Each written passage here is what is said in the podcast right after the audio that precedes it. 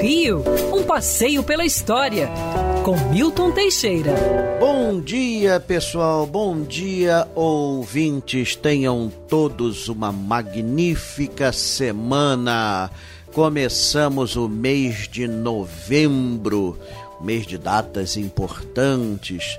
Mas hoje, dia de finados, vamos falar um pouco sobre a história dos cemitérios aqui no Rio de Janeiro e como é que surgiu isso. o finados é muito importante para a comunidade cristã, é o dia que você homenageia os mortos.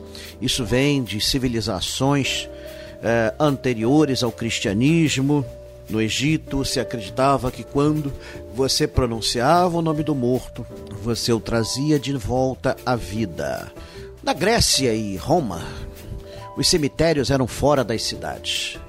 Os gregos e os romanos praticavam ativamente a cremação, se bem que os romanos tinham também enterros, como nós temos hoje em dia, em caixões, e tinha até a mumificação que eles aprenderam com os egípcios. Com o advento do cristianismo, a cremação saiu de moda e os enterros passaram a ser feitos dentro das cidades, o que contaminava os mananciais de água.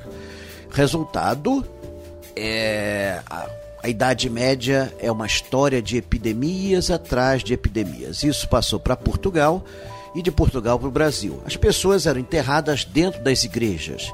Você quer saber qual é o primeiro cemitério europeu no Brasil? É só saber qual foi a primeira igreja. Tem várias candidatas. Lá em Porto Seguro tem uma igreja que dizem que é do século XVI, Pernambuco também, São Paulo. Agora, os índios também já tinham seus cemitérios e eles eram muito inteligentes. Eles colocavam bem longe das aldeias e fora dos mananciais. Os indígenas enterravam seus mortos em posição fetal e depois de um ano era feita a exumação e os ossos colocados em vasilhames de barro, que ainda hoje são achados e levados para museus. Bom, mas voltando aqui aos cemitérios cristãos, quando o Rio de Janeiro foi fundado, o primeiro cemitério foi a Igreja de São Sebastião, no Morro do Castelo.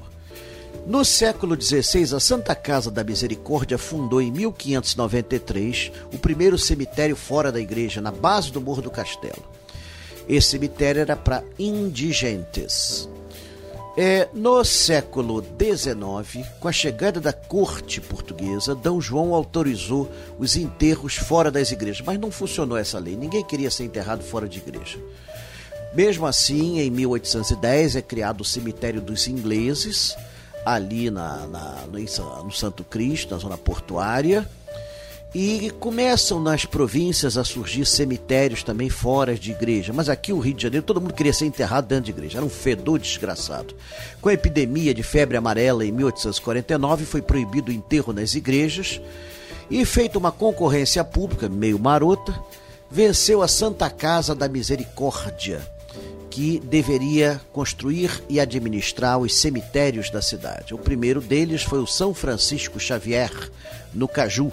Criado ainda em 1839 como cemitério de indigentes, foi transformado em cemitério da elite em 1850. Depois, a Irmandade de São, Fran... a Irmandade de São Francisco de Paula fundou o cemitério do Catumbi e, finalmente, em 1851, a Santa Casa fundou um cemitério em Botafogo, o São João Batista, que tornar-se-ia o repositório dos mortos ilustres do Brasil. Durante décadas, a Santa Casa administrou os cemitérios, porém, vendo-se diversas irregularidades nos últimos anos do século XX, foi caçada a concessão e aberta nova concorrência, vencendo empresas particulares. O brasileiro, o carioca, particularmente, não gostam muito de ir a cemitérios. Nós somos tão apaixonados pela vida, né, que às vezes deixamos para trás as lousas frias de mármore. Mas não se pode negar, em todo o mundo os cemitérios são visitados. Na França, o Père Lachaise tem milhares de visitantes. Na Inglaterra, muitos vão ver o túmulo de Karl Marx. Em Washington, os americanos mostram com orgulho Arlington e até os argentinos exploram turisticamente o cemitério de La Recoleta. Aqui precisávamos fazer algo semelhante, precisamos melhorar essa relação com a morte Temos de partir do princípio que a morte é só o começo. Muito mais vem depois. Aliás, eu já decidi. Eu vou ser enterrado no São João Batista, tem um supermercado em frente. Quando eu bater as botas, eu vou assombrar esse supermercado. Aí a câmera de segurança vai pegar o queijo voando e desaparecendo, vai pegar o presunto, os bombons, balas e tudo assim. Vai ser muito interessante. É isso, gente. Boa vida a todos e não esqueçam dos que vieram antes de vocês. Se não fosse eles, vocês não estavam aqui. Quer ouvir essa coluna novamente? É só procurar nas plataformas de streaming de áudio. Conheça mais dos podcasts da Band News FM Rio.